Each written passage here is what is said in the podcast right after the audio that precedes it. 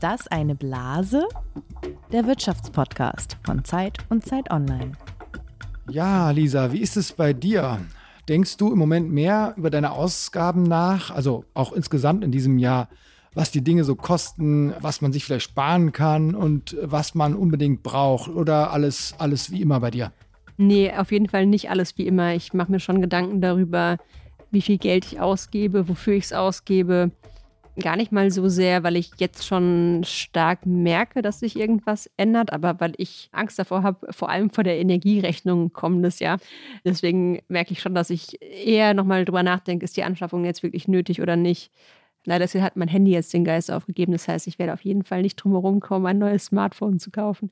Aber ja, es gibt so ein paar Sachen, um die man nicht drum herum kommt und alles andere versuche ich schon ein bisschen im Auge zu behalten und vielleicht eher ein bisschen zu warten. Wie ist es denn bei dir? Ja, eigentlich genauso. Also es ist, wir haben schon eine Vorauszahlung gehabt, die war eigentlich doppelt so hoch wie letztes Jahr. Insofern, ja, guckt man schon natürlich oder gucken wir schon ein bisschen genauer drauf, was wir ausgeben.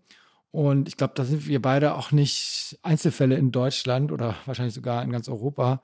Das machen ja die meisten Menschen im Moment, dass sie aufpassen, dass sie sogar sparen. Und für die Unternehmen ist das genauso schlecht oder wenig gut wie für die Leute oder die Bürgerinnen und Bürger. Die Unternehmen, die Wirtschaft, die wollen natürlich ihre Waren und ihre Dienstleistungen verkaufen. Und das ist ein Problem im Moment. Ja, genau. Und das ist ja eine Entwicklung, die wir an mehreren Stellen in der deutschen Wirtschaft sehen. Also beziehungsweise eine der Entwicklungen, die der deutschen Wirtschaft aktuell zu schaffen machen die Unternehmen leiden unter den hohen Energiekosten, wir als Bürgerinnen und Bürger leiden darunter und es gibt eben die Befürchtung, dass uns der Strom und das Gas ganz ausgeht, weil seit Russland die Ukraine angegriffen hat, eben auch die diplomatischen Beziehungen schwieriger geworden sind, sagen wir es mal so. Und das muss man ja auch ganz klar sagen, Russland eben kein Gas mehr nach Deutschland aktuell liefert. Deswegen befürchten ja die Ökonominnen und Ökonomen aktuell auch das Schlimmste. Ja, das waren so ein paar Schlagwörter, die in den letzten Wochen, Monaten kursierten. Deindustrialisierung, Massenarbeitslosigkeit, Unternehmenspleiten. Also das, solche Themen hatten wir ja in Deutschland seit 10, 15 Jahren nicht mehr. Aber davon ist jetzt wieder zu lesen. Und trotzdem, ganz zuletzt, also in den, letzten ein, zwei Wochen, zeichnete sich dann doch wieder ein anderes Bild ab. Vielleicht wird es doch nicht so schlimm wie befürchtet. Also es kamen jetzt erste Zahlen für das vergangene Quartal und ja, also es ist ein ambivalentes Bild. Genau, der Einbruch, der befürchtet worden war für den Herbst, ist zumindest noch nicht da. Und wir wollen heute darüber sprechen, wohin das eigentlich jetzt geht und wie schlimm es wirklich wird. Ihr hört den Podcast Ist das eine Blase, den Wirtschaftspodcast von Zeit und Zeit Online, der Podcast über Geld, Macht und Gerechtigkeit. Alle zwei Wochen reden wir hier über ein aktuelles Thema, einen Trend, einen Hype und fragen, bleibt das oder geht das bald vorbei? Und zerplatzt das womöglich wie eine Blase? Mit dabei ist heute Zacharias Zacharakis. Er ist Redakteur im Wirtschaftsressort von Zeit Online. Ja, und Lisa Hegemann ist auch dabei. Du leitest das Digitalressort von Zeit Online. Zum ersten Mal, glaube ich, ein reiner Zeit Online Podcast. Genau, zumindest dieser Podcast, ja. Wie immer fangen wir an mit unserem Spielfakt oder Fantasie.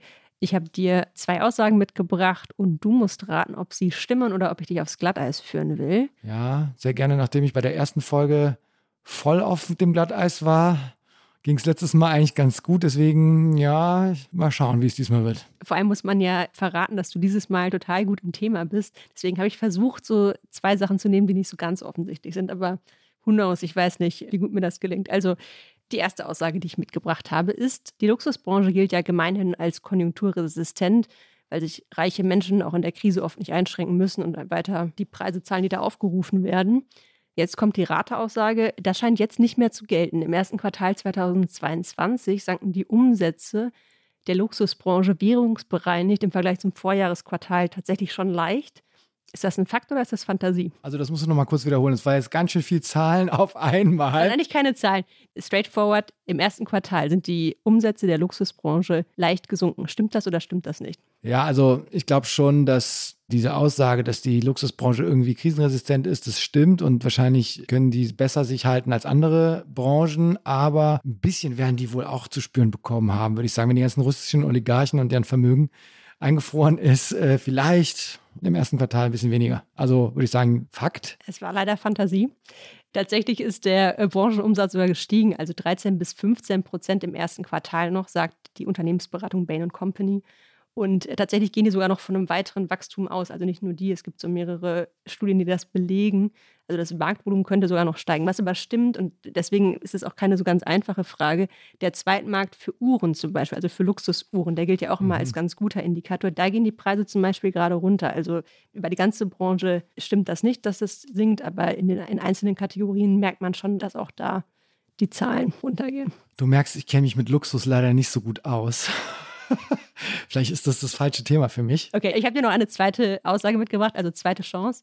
Wir zitieren in diesem Podcast ja gerne Helmut Schmidt, weil wir auch häufiger in seinem Büro schon aufgenommen haben.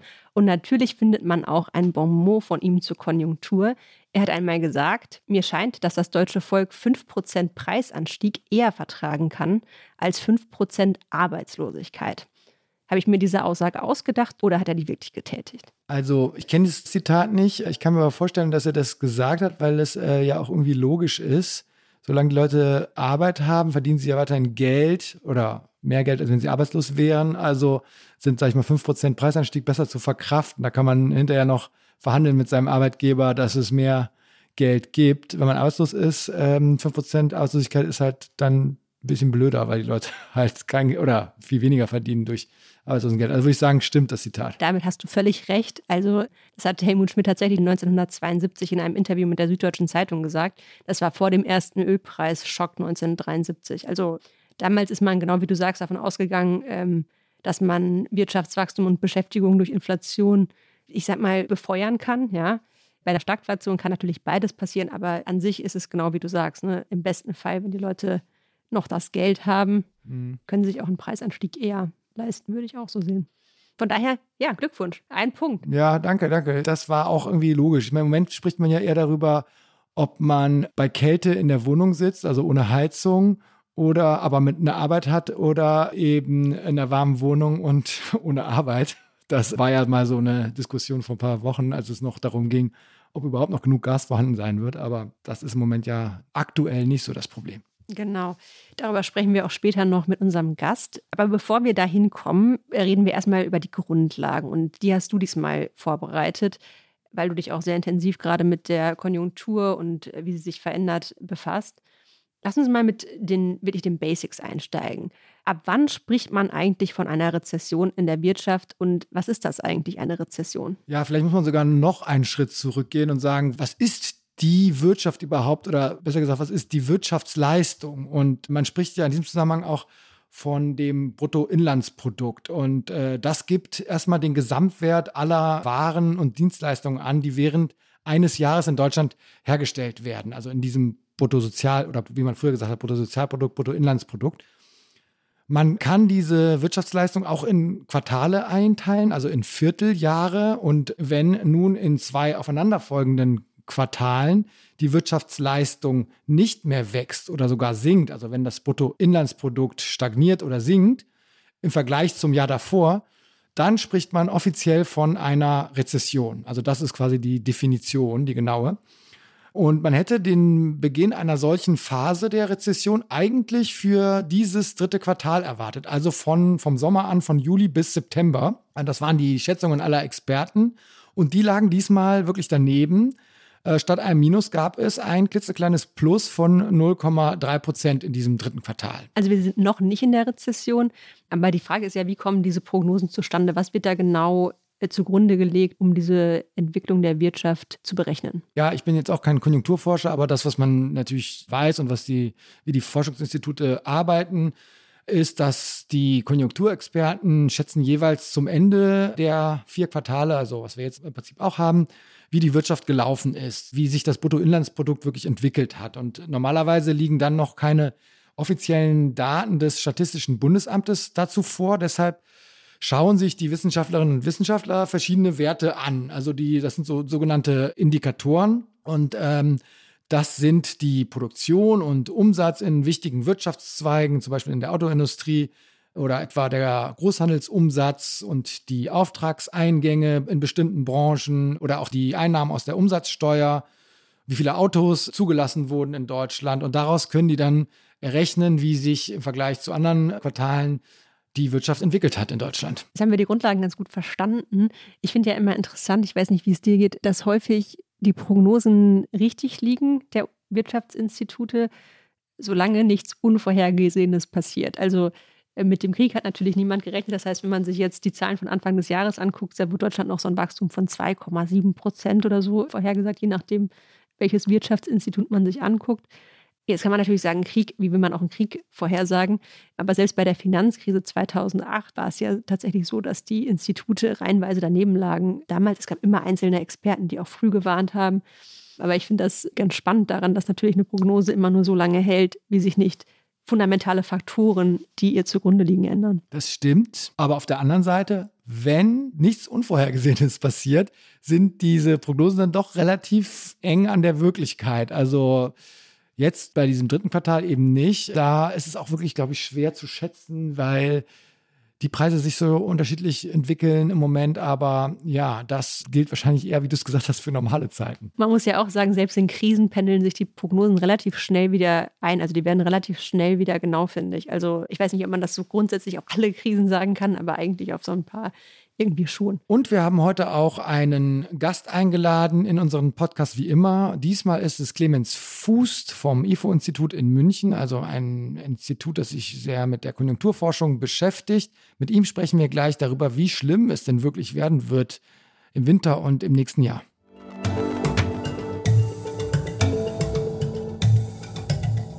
Ja, wir begrüßen jetzt unseren Gast, der schon einige Wirtschaftskrisen und Abschwünge in Deutschland miterlebt hat und auch aus akademischer Sicht begleitet hat, muss man sagen. Er hat Wirtschaftswissenschaften in Bochum und Volkswirtschaftslehre in Mannheim studiert. In Köln hat er in den 90er Jahren promoviert.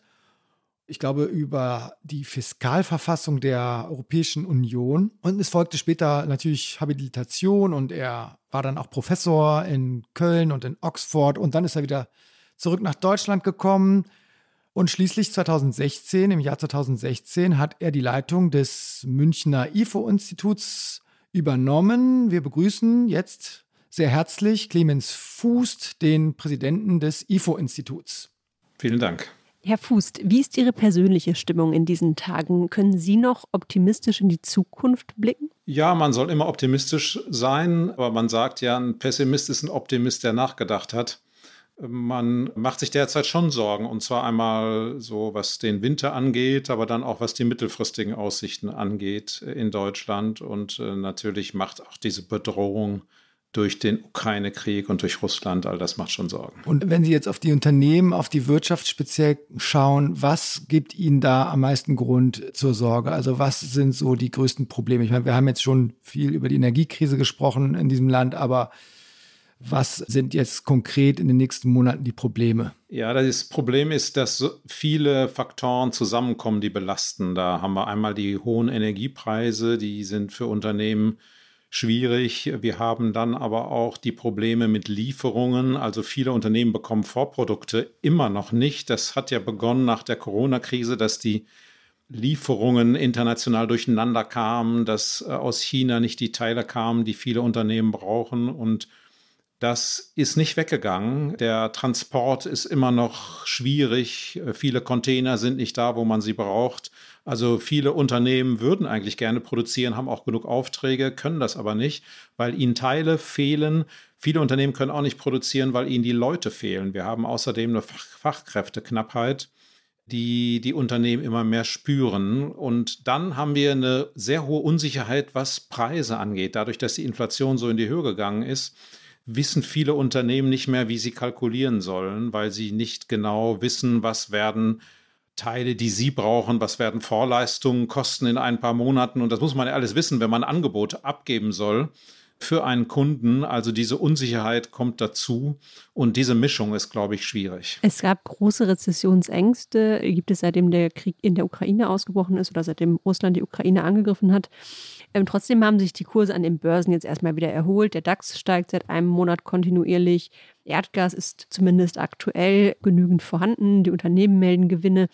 wird das dann doch gar nicht so schlimm werden, wie es zunächst aussah? Ich glaube, auch da ist die Unsicherheit sehr hoch. Erst schien alles rabenschwarz äh, im September. Jetzt denkt man, Mensch, die Gaslager sind voll. So schlimm sieht es vielleicht doch nicht aus.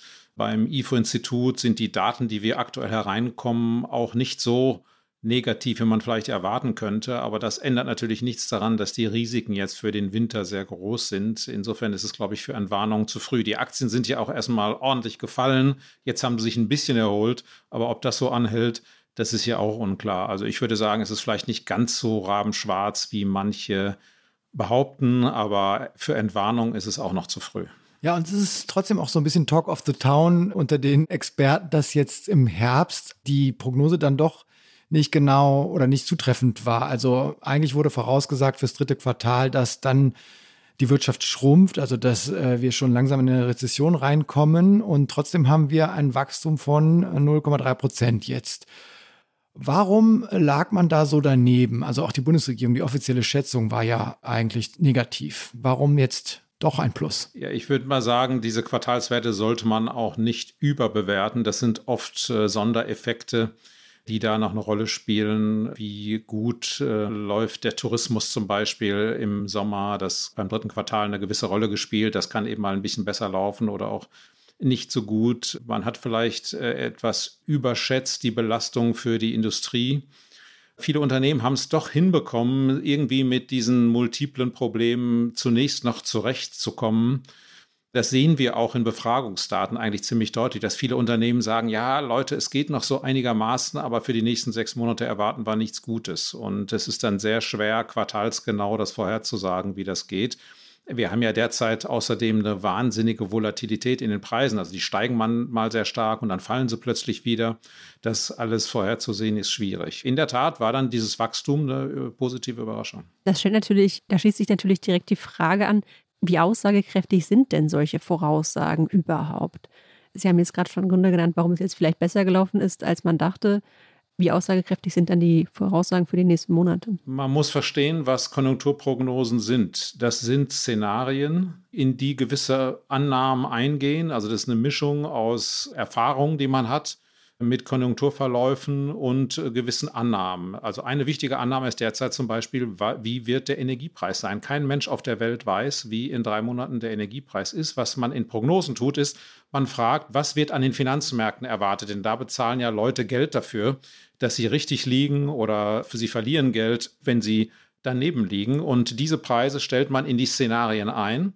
Und natürlich kennen auch die Finanzmärkte nicht die Zukunft. Niemand kennt die Zukunft. Und aus diesem Grund, wenn es dann anders kommt, zum Beispiel als an Finanzmärkten erwartet, wenn die Energiepreise anders sind, dann ist auch die Realität anders als das, was prognostiziert wurde. Also Prognosen sind Szenarien.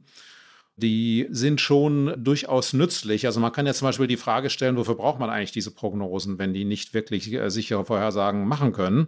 Äh, man könnte ja sagen, lass uns doch einfach eine Prognose machen, die sagt, es wird im nächsten Jahr so wie in diesem Jahr. Das wäre, da brauche ich keine Experten dafür. Das wäre gar keine so schlechte Prognose. Jetzt kann man aber beweisen, dass die tatsächlichen Prognosen, die Konjunkturexperten machen, die sind besser. Ne, da ist jetzt vielleicht niemand besonders beeindruckt, aber das heißt, sie sind nicht total sinnlos. Gleichzeitig heißt es aber, wie bei jedem Szenario ist es so, dass unvorhergesehene Dinge passieren die man nicht vorhersehen kann. Wer vor einem Jahr vorhergesagt hätte, wir erwarten eine Rezession, weil wir annehmen, dass ein großer Krieg in Europa ausbricht, dann hätte jeder gesagt, ihr seid wohl verrückt geworden. Das heißt, bestimmte Dinge sind einfach unvorhersehbar. Es war unvorhersehbar, dass Russland ausgerechnet im September Nord Stream 1 endgültig schließen würde sowas kann man nicht prognostizieren. Also Prognosen äh, sind Szenarien und ich finde ja interessanter als die Frage, ob es jetzt die, die richtige Prognose war, ist, ob eine Prognose sich ändert. Die Prognosen haben sich sehr, sehr stark verfinstert und das heißt, am aktuellen Rand kommen Daten herein, die negativ sind. Das Konjunkturbild verfinstert sich. Also so kann man Prognosen interpretieren.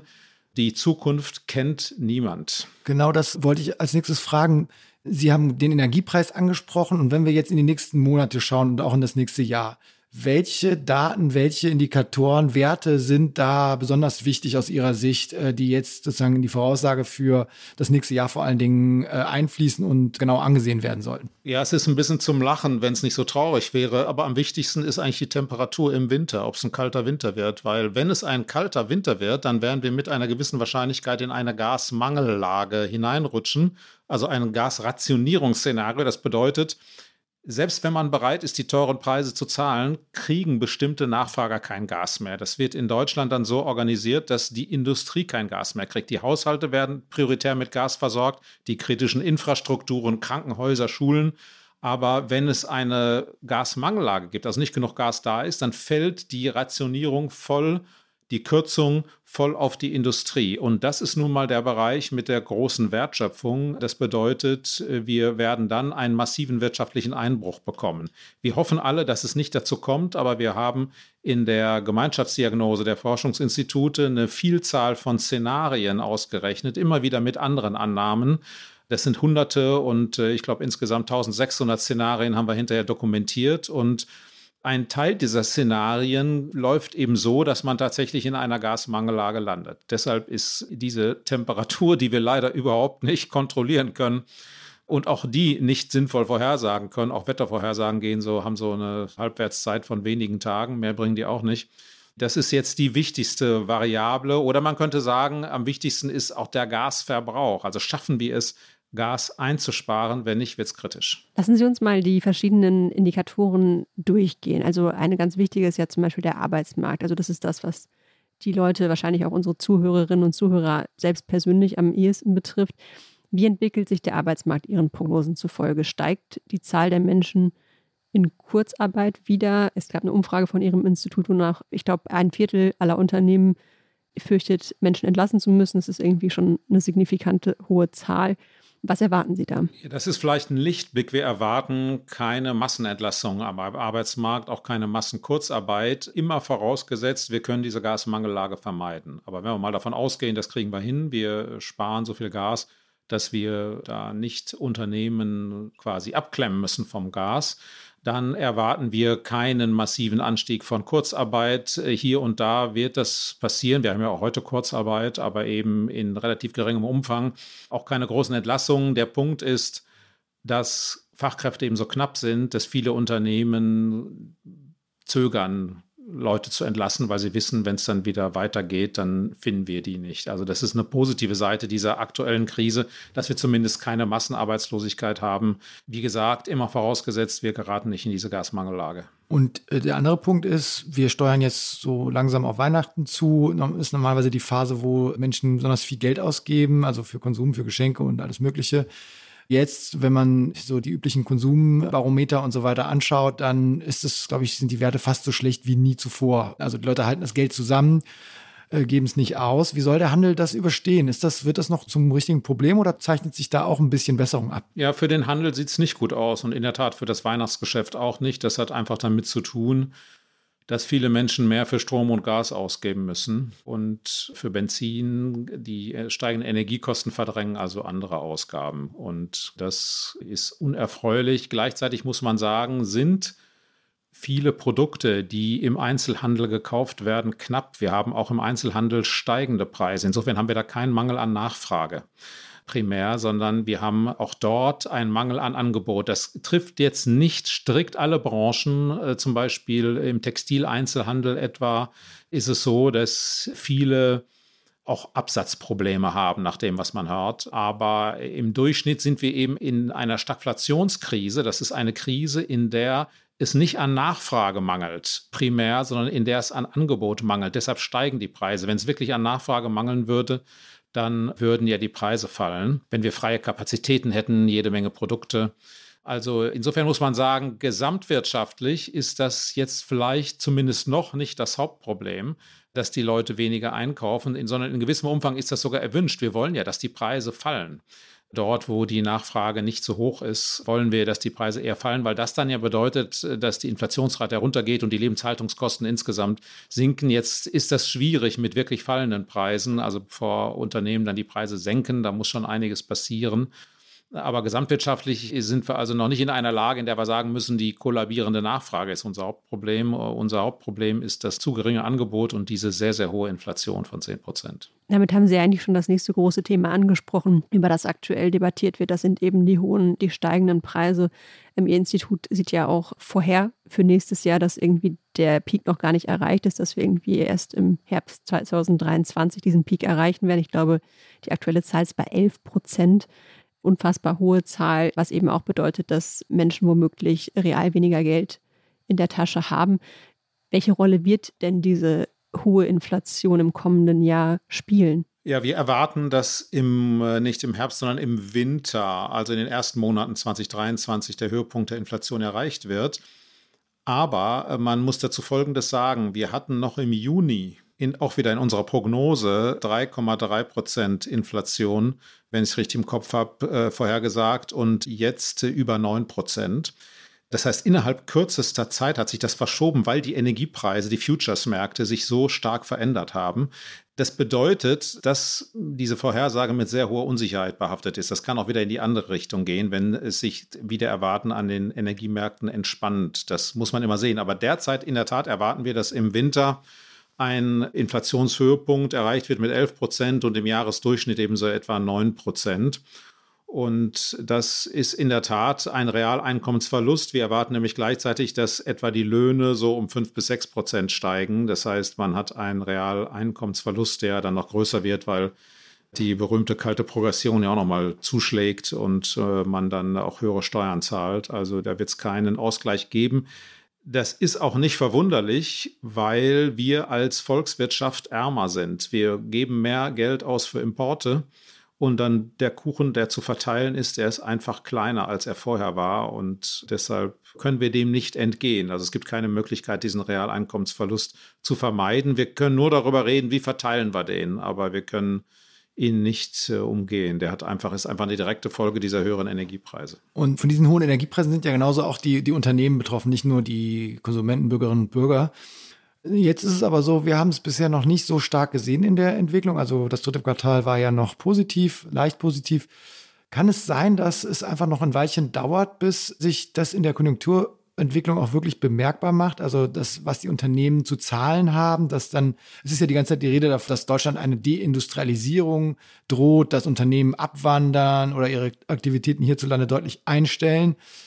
Ja, ist das übertrieben oder dauert es einfach ein Weilchen, bis das ankommt bei den Unternehmen? Ja, ich glaube, wir müssen unterscheiden zwischen den kurzfristigen Wirkungen dieser hohen Preise. Die können wir zum Beispiel besichtigen in der Chemieindustrie. In der Chemieindustrie geht die Produktion sehr deutlich zurück. Und das ist auf der einen Seite bedauerlich, auf der anderen Seite aber auch unbedingt notwendig, denn wir wollen ja, wir haben ja besprochen, wir müssen Gas sparen. Und wenn jetzt Chemieunternehmen sagen, Herrgott, äh, Ammoniakproduktion verlagern wir jetzt in die USA, wo es genug Gas gibt, dann ist das eine wünschenswerte und sinnvolle Reaktion auf diese kurzfristige Gasknappheit. Was wir natürlich nicht so gerne haben, ist, dass Unternehmen sich dann entscheiden, und das ist jetzt das langfristige Problem, Deutschland ganz zu verlassen. Was wir uns ja wünschen wäre, dass wenn hoffentlich die Gaspreise sich wieder etwas normalisieren, die werden nicht aufs alte Niveau zurückgehen, aber wenn die sich wieder etwas normalisieren, sagen wir mal in zwei Jahren, dass dann die Unternehmen noch da sind und dass sie auch zumindest teilweise weiter in Deutschland produzieren. Das ist also die langfristige Frage. Und da stellen sich dann wirklich Fragen wie, ja, was ist mit den langfristigen Aussichten für die Energieversorgung in Deutschland? Gas wird teurer. Wie ist es mit dem Strom? Wir schalten ja Kernkraftwerke ab, wir schalten, wollen Kohlekraftwerke abschalten, wird es genug Strom geben und wird er bezahlbar sein? Das ist, glaube ich, eine ganz wichtige Frage für solche Standortentscheidungen. Aber da kommt es weniger darauf an, was jetzt kurzfristig los ist, Standortverlagerungen funktionieren ja auch so, dass Anlagen, Industrieanlagen, die hier stehen, einfach nicht mehr ersetzt werden, nicht mehr modernisiert werden. Die werden ja selten abgebaut und weggetragen, sondern bei neuen Entscheidungen, da wechseln Unternehmen den Standort. Und derzeit erleben wir in der Tat, dass zum Beispiel in der Autozulieferindustrie Arbeitsplätze abgebaut werden. Heute hat Scheffler gemeldet, 1200 Arbeitsplätze, wenn ich es recht verstanden habe, abzubauen. Projekte für Batteriefabriken, die für Deutschland geplant waren, werden derzeit in die USA verlagert.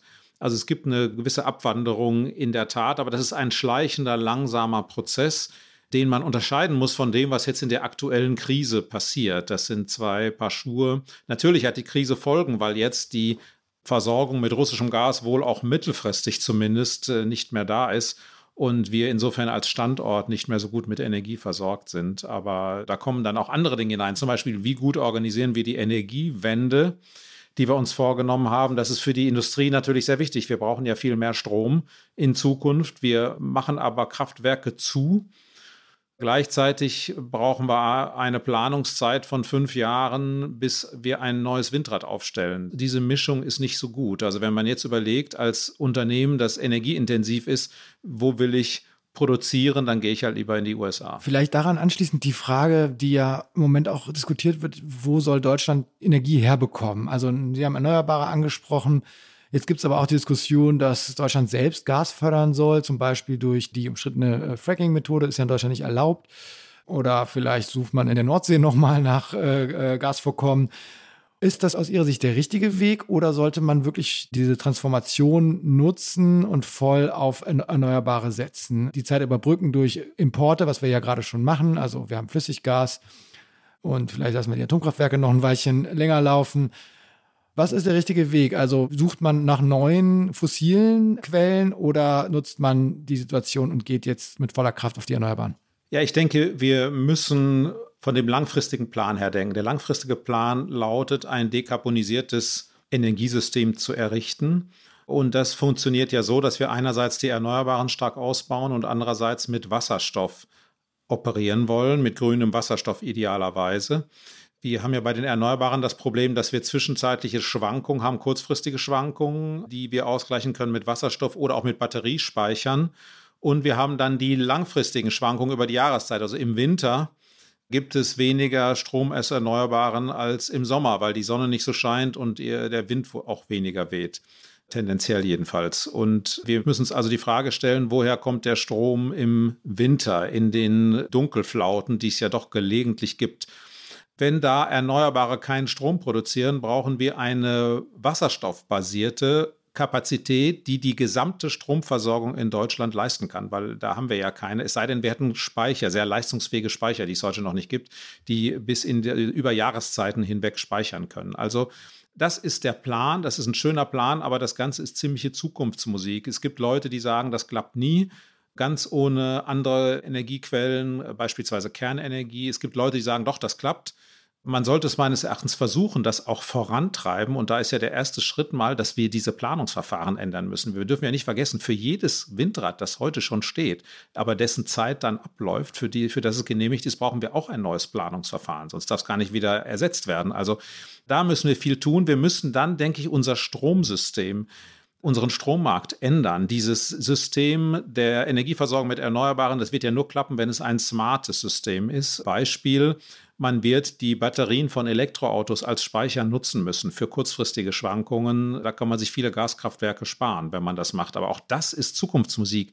Bidirektionales Laden, dezentrale Stromerzeugung. Wir müssen die privaten Stromerzeuger viel mehr nutzen um das Stromsystem zu stabilisieren mit Solarzellen auf dem Dach und so weiter. Also da ist sehr, sehr viel zu tun, damit das schneller vorangeht. Ich denke, auch wenn wir sehr optimistisch sind, reden wir hier über Jahrzehnte. Das ist ein Prozess über Jahrzehnte. Das heißt, die Frage ist, wie bauen wir die Brücke in dieses neue Energiesystem? Und da war ja der, der Plan bislang, dass wir Gaskraftwerke in großer Zahl bauen, die auch wasserstofffähig sind, die man also nicht hinterher abreißen muss, wenn man das System auf Wasserstoff umstellt. Nur ich kenne heute keinen Investor, der in Deutschland so ein Ding baut. Wenn wir uns jetzt mal vorstellen, bis wir den gefunden haben, bis das Planungsverfahren dann durchgestanden ist, da ist schon ziemlich viel Zeit vergangen, sodass meine Sorge jetzt ist, wenn wir nicht aufpassen, lautet unsere nähere Zukunft Kohle. Und das wollen wir nicht, weil wegen der Umweltverschmutzung, wegen der CO2-Belastung. Und deshalb fände ich es vernünftig, dass wir zumindest die bestehenden Kernkraftwerke mal weiterlaufen lassen, auch wegen der großen Unsicherheit über die kurzfristige Energieversorgung. Und ich denke, wir sollten auch über Fracking reden. Es ist ja äh, irgendwie ein bisschen schizophren, dass wir sagen, ja, die anderen sollen mal Fracking machen und wir importieren das Gas dann, aber wir selber finden Fracking ganz furchtbar. Natürlich muss man sehen, es gibt Unterschiede in der Bevölkerungsdichte zwischen Kanada oder den USA und Europa. Aber zumindest prüfen sollten wir bei uns, ob es nicht auch Möglichkeiten eigener Gasförderung gibt, denn wir wollen ja wirklich die Abhängigkeit auch da reduzieren. Ne? Sie haben ja jetzt den ganz großen Plan einmal aufgemacht, also für die nächsten Jahrzehnte. Was muss denn passieren, damit sich die Lage in den kommenden Monaten und vor allem auch 2023 stabilisiert, damit es vielleicht sogar wieder aufwärts geht oder wir zumindest nicht in so eine ganz tiefe Rezession rutschen? Ja, ich glaube, aufwärts ist noch schwierig. Was wir erstmal verhindern müssen, ist eine Gasmangellage im kommenden Winter. Also in diesem Winter ist es ja noch ganz gut, weil wir die Möglichkeiten hatten, unsere Lager mit Gas aus Russland, mit Pipeline-Gas aufzufüllen. Die Möglichkeit haben wir im nächsten Jahr voraussichtlich nicht. Das heißt, der Gasmangel wird noch größer sein als in diesem Jahr und äh, dagegen müssen wir anarbeiten, indem wir so schnell es irgend möglich ist, Pipeline-Lücken schließen in Europa. Da geht es ja um zum Beispiel Gaspipelines über Spanien und Frankreich nach Deutschland. Wir müssen zusehen, dass wir LNG-Terminals so schnell es geht ausbauen. Denn im Moment ist ja die Gasversorgung beschränkt durch diese physische Infrastruktur. Wir haben einfach nicht genug LNG-Terminals.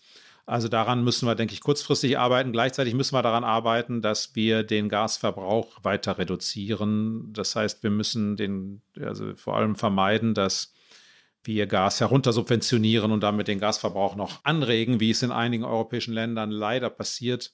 Das ist keine gute Idee. Also wir müssen die Sparenreize bewahren und äh, wir müssen die Versorgung, wo es geht, verbessern. Sehen Sie da eher die privaten Haushalte in der Pflicht, äh, Gas zu sparen oder die Unternehmen? Ja, beide auf jeden Fall. Das reicht nicht, wenn nur die Unternehmen das machen. Es reicht, die Unternehmen haben etwas mehr Möglichkeiten kurzfristig. Viele können zum Beispiel Öl statt Gas einsetzen als Brennstoff. Viele können Produktion auch verlagern oder vielleicht auch Dinge kaufen, statt selbst zu produzieren. Das ist dann zwar schmerzhaft kurzfristig, aber das sind alles Möglichkeiten, Gas einzusparen. Für Haushalte ist das schwieriger. Auch da brauchen wir die Anreize.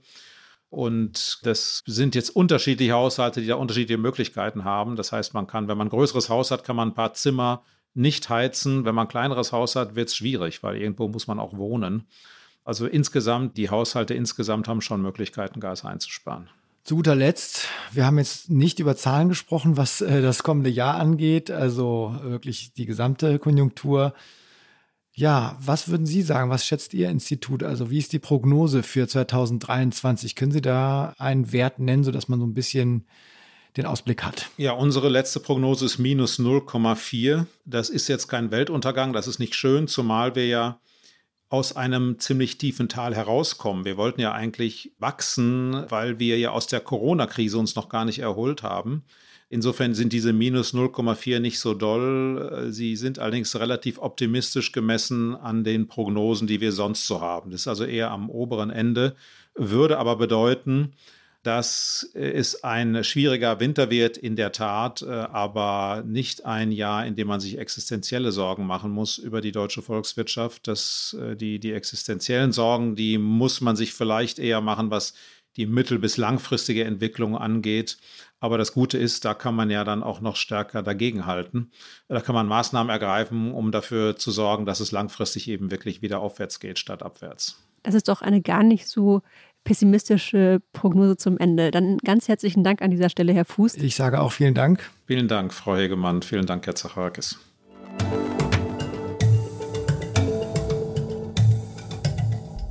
Wir haben jetzt mit Clemens Fuß sehr intensiv darüber gesprochen, welche Indikatoren sich wie entwickeln könnten, wie sich der Arbeitsmarkt entwickeln könnte, wie sich die Energiepreise entwickeln könnten. Was ist denn deine Einschätzung? Also wie schlimm wird es aus deiner Perspektive und allem, was du so gelesen hast? Erstmal war ich überrascht, dass Clemens Fuß doch relativ pessimistisch war, also in seiner Einschätzung, weil sein Institut im Vergleich zu anderen doch eher, sage ich mal, eine, hat er gesagt, eine milde äh, Rezession erwartet für das nächste Jahr, also für 2023 0,4, also minus 0,4 Prozent. Und deswegen hat mich schon etwas überrascht, dass sein Ausblick für die deutsche Wirtschaft insgesamt für das nächste Jahr und darüber hinaus eher negativ war und dass doch viel kommen muss, damit es wieder einigermaßen sich stabilisiert und damit die Industrie vor allen Dingen auch eine gute Chance, auch eine Zukunftsfähigkeit entwickelt hier in Deutschland. Und da würde ich ihm auch zustimmen. Also das ist auch das, was ich jetzt zuletzt in den Recherchen eigentlich immer wieder gehört habe, es wurde halt einfach viel, viel äh, verpennt in den letzten 10, 15, 20 Jahren der deutschen Wirtschaft, weil es einfach wahnsinnig gut lief. Und gerade zum Beispiel in der Autoindustrie, muss man sich nur den, die Transformationen zum Elektromotor anschauen. Das hat man hier so ignoriert, kann man sagen, oder versucht zu verdrängen oder einfach verzögert auch aktiv. Und das fällt einen jetzt auf die Füße. Und ähm, ich glaube, in anderen Branchen sieht es an manchen Stellen auch so aus. Auch was die Energienutzung natürlich angeht. Das Problem haben wir jetzt mit dem Gas ganz extrem. Insofern, also Fazit, ja, ich glaube, womöglich, wenn genug Gas vorhanden ist und genug Energie vorhanden ist, wird das nächste Jahr nicht ganz so schlimm, aber es könnte länger dauern, bis es mit der Wirtschaft wieder richtig aufwärts geht. Ich finde deine Einschätzung total interessant, weil mir ging es eigentlich ein bisschen umgekehrt. Ich fand ihn kurzfristig optimistischer, als ich dachte. Also natürlich ist minus 0,4 Prozent immer noch eine Rezession aber eben eine, bei der ich das Gefühl habe, okay, das wird uns vielleicht nicht so über Jahrzehnte beschäftigen. Was mir aber auch Sorgen gemacht hat, ist das, was du sagst, also diese verschiedenen Branchen, in denen wir eigentlich hinterher hinken und die Frage, ob wir das noch aufholen können. Also ich beschäftige mich ja vor allem mit dem Digitalsektor und da würde ich seine Einschätzung absolut unterstreichen, dass wir da einfach viel verpennt haben. Also sowohl politisch, also in der öffentlichen Verwaltung, wenn man überlegt, wie viele Dienstleistungen man immer noch nicht digital abrufen kann oder machen kann, erledigen kann, das ist eigentlich verrückt. Das ist in anderen Ländern, das sind andere Länder einfach viel weiter. Und natürlich auch, wenn man sich anguckt, dass die größten Tech-Unternehmen immer noch in den USA sitzen, auch da hat sich hierzulande wenig getan eigentlich. Also auch wenn es mal wieder Unternehmen gibt, die in bestimmten Bereichen dann hochkommen. So Lieferdienste zum Beispiel waren ja eine Zeit lang in Deutschland sehr groß. Da habe ich den Eindruck, dass wir da einfach wirklich fast verpennt haben und auch die Industrie da was verpennt hat, ehrlich gesagt. Deswegen glaube ich, diese langfristige Prognose finde ich, würde ich nicht viel optimistischer sein als Clemens Fuß. Also ja, ich glaube, es könnte vielleicht kurzfristig nicht ganz so schlimm werden, aber wenn wir nicht die Probleme angehen, die wir irgendwie auch seit Jahren diskutieren, könnte es mittelfristig ungemütlich werden. Das stimmt, aber jetzt ist auch der Druck da, um optimistisch zu bleiben zum Ende. Jetzt ist auch der Druck für die Veränderung halt auch groß für die Unternehmen. Der war einfach in den letzten Jahren oder ja, in den letzten Jahrzehnten nicht so stark dadurch, dass es gut lief. Jetzt läuft es nicht gut und die Unternehmen müssen was tun. Und das kann vielleicht auch Energie und, und Innovation freisetzen. Darauf können wir ja vielleicht hoffen. Ja, und womöglich sind ja durch die guten Jahre auch noch in manchen Unternehmen die Rücklagen da, um das genau auch zu finanzieren. Genau, und zum Schluss würden wir noch eine kleine Bitte aussprechen. Wenn ihr Meinungen, Anregungen, Lob oder Kritik habt, was euch gefällt, was euch nicht gefällt an diesem Podcast, schreibt uns doch an die schönste E-Mail-Adresse des gesamten Verlages, blase.zeit.de. Das muss man immer wieder sagen an dieser Stelle. Und ähm, wir bedanken uns natürlich auch bei dem Team von Pool Artists, also bei Maria, Charlotte und Paula, die uns bei diesen Aufnahmen helfen, bei Munja und Ole aus unserem Podcast-Team von Zeit Online. Und natürlich auch, wir bedanken uns bei euch, liebe Hörerinnen und Hörer, fürs Zuhören. Und wie immer, das letzte Wort hat bei uns ein Tier. Also bleibt dran, hört, was die Entscheidung aus der Tierwelt ist. Wir hören uns in zwei Wochen wieder. Bis dann. Tschüss. Tschüss.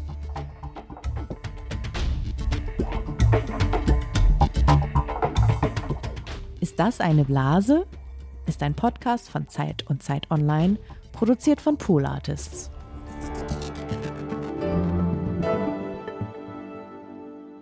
Schön, dass ihr noch dran geblieben seid zum Tierorakel.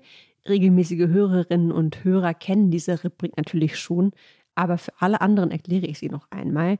Wir wollen an dieser Stelle wissen, ob tierische Prognosen womöglich genauer sind als menschliche und befragen dafür am Ende jeder Folge ein Tier.